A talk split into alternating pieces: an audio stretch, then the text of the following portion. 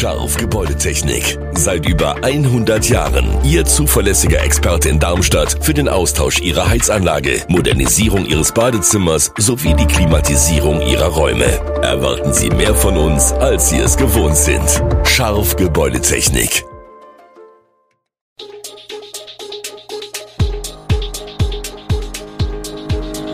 Gude, unser morgendliches News Update. Das Wichtigste aus Südhessen für Sie im Überblick. Guten Morgen aus Darmstadt an diesem 25. November. Polizei ermittelt nach Tod einer Frau im Johannisviertel, Neues Darmstadt, Monopoly kommt Ende 2023 und heute findet der Black Friday statt. Das und mehr gibt es heute für Sie im Podcast. Eine schwer verletzte 30-jährige Frau ist am Donnerstag gegen 15.45 Uhr in einer Wohnung im Darmstädter Johannisviertel entdeckt worden. Wie aus einer gemeinsamen Pressemitteilung von Polizei und Staatsanwaltschaft hervorgeht, starb die Frau trotz sofort eingeleiteter Reanimationsmaßnahmen des Rettungsdienstes noch in der Wohnung. Daraufhin haben die Behörden ein Ermittlungsverfahren wegen des Verdachts eines Tötungsdelikts eingeleitet. In der Nähe des Tatorts konnten die Ermittler einen 25-jährigen Tatverdächtigen vorläufig festnehmen. Wegen des Einsatzes musste der Martin-Luther-King-Ring zeitweise voll gesperrt werden. Die Ermittlungen zu den genauen Hintergründen und Umständen der Tat dauern an. Etwa 1000 Studierende und Beschäftigte der TU Darmstadt haben am Donnerstag in der Innenstadt lautstark mehr finanzielle Förderung in der Krise gefordert und zwar sowohl für die einzelnen Studierenden, die jeweils 1000 Euro Beihilfe erhalten sollen, als auch für die Universität insgesamt. Das Land wurde aufgefordert, der TU 30 Millionen Euro zur Sicherung des Forschungs- und Lehrbetriebs bereitzustellen. Eine große Zahl von Studierenden sei akut von Armut bedroht, erklärte Tobias Kratz vom Vorstand des TU Asta. Die Energiekonzerne erhöhten ihre Preise immer weiter und bereicherten sich so an den Studierenden. Wir haben Angst, dass der Rotstift an unseren Arbeitsplätzen angesetzt wird, erklärte Heidi Schweizer, Vertrauensleute-Sprecherin der Gewerkschaft Verdi an der TU. Die gewerkschaftliche Vertretung der Beschäftigten der Universität machte sich für eine Existenzsicherung für die Arbeitnehmer stark und suchte den Schulterschluss mit den Studierenden. Fachkräftemangel macht auch den Grundschulen im Kreis Darmstadt-Dieburg zu schaffen. Dort werden die Löcher häufig mit befristeten Vertretungskräften gestopft, die nur teilweise pädagogisch qualifiziert sind. Wir stecken in einer richtigen Krise, es herrscht akuter Notstand, sagt Ann-Christine Klein-Spindola.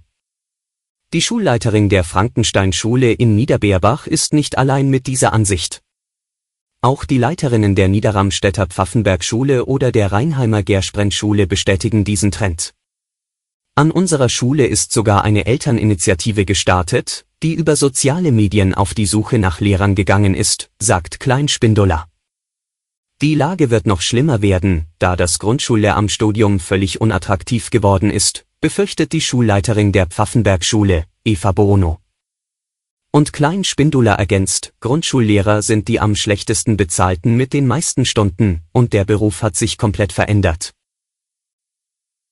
Rücke vor bis zum Luisenplatz könnte es bald in den Wohnzimmern in Darmstadt und Umgebung heißen.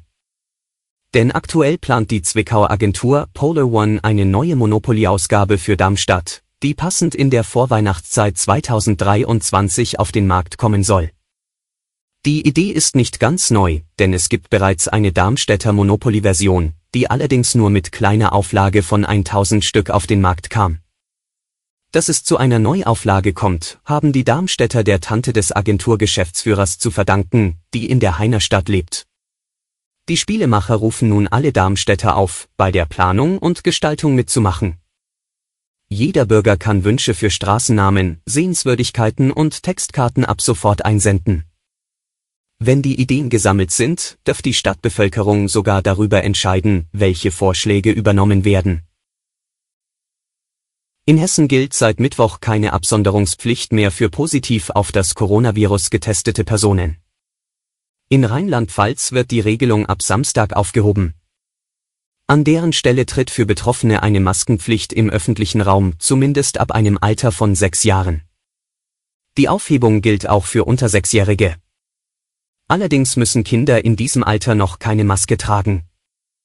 Theoretisch könnte also ein positiv getestetes Kind ohne Symptome zur Kita gehen.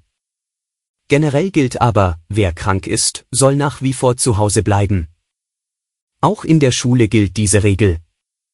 Wer hier allerdings positiv auf das Coronavirus getestet wurde, ist nach der neuen Regelung verpflichtet, außerhalb der eigenen Wohnung eine medizinische oder eine FFP2-Maske zu tragen.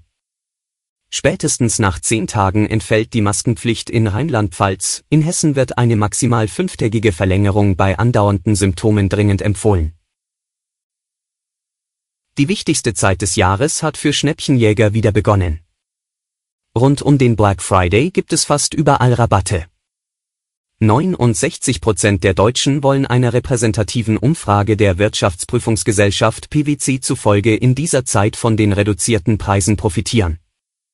Mit durchschnittlich 289 Euro liegt das geplante Budget sogar etwas über den Ausgaben des vergangenen Jahres, damals waren es 271 Euro. Einerseits seien viele Verbraucher derzeit eher vorsichtig, weil ihnen weniger Geld zur Verfügung stehe. Andererseits wollten sie den Black Friday bewusst nutzen, weil sie weiter steigende Preise erwarteten, betont PwC. Verbraucher müssen aber auch auf der Hut sein. Check24 hat im vergangenen Jahr eine halbe Million Verkäufe aus mehr als 400 Kategorien analysiert. Das Ergebnis, Produkte aus 211 der 403 Kategorien waren tatsächlich günstiger als im Vormonat. Knapp die Hälfte der Waren war am Black Friday allerdings teurer als zuvor.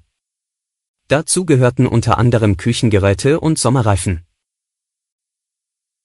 Alle Infos zu diesen Themen und noch viel mehr finden Sie stets aktuell auf echo-online.de. Gute Südhessen ist eine Produktion der VAM von Allgemeiner Zeitung, Wiesbadener Kurier, Echo Online und Mittelhessen.de. Redaktion und Produktion die NewsmanagerInnen der VAM. Ihr erreicht uns per Mail an audio.vam.de.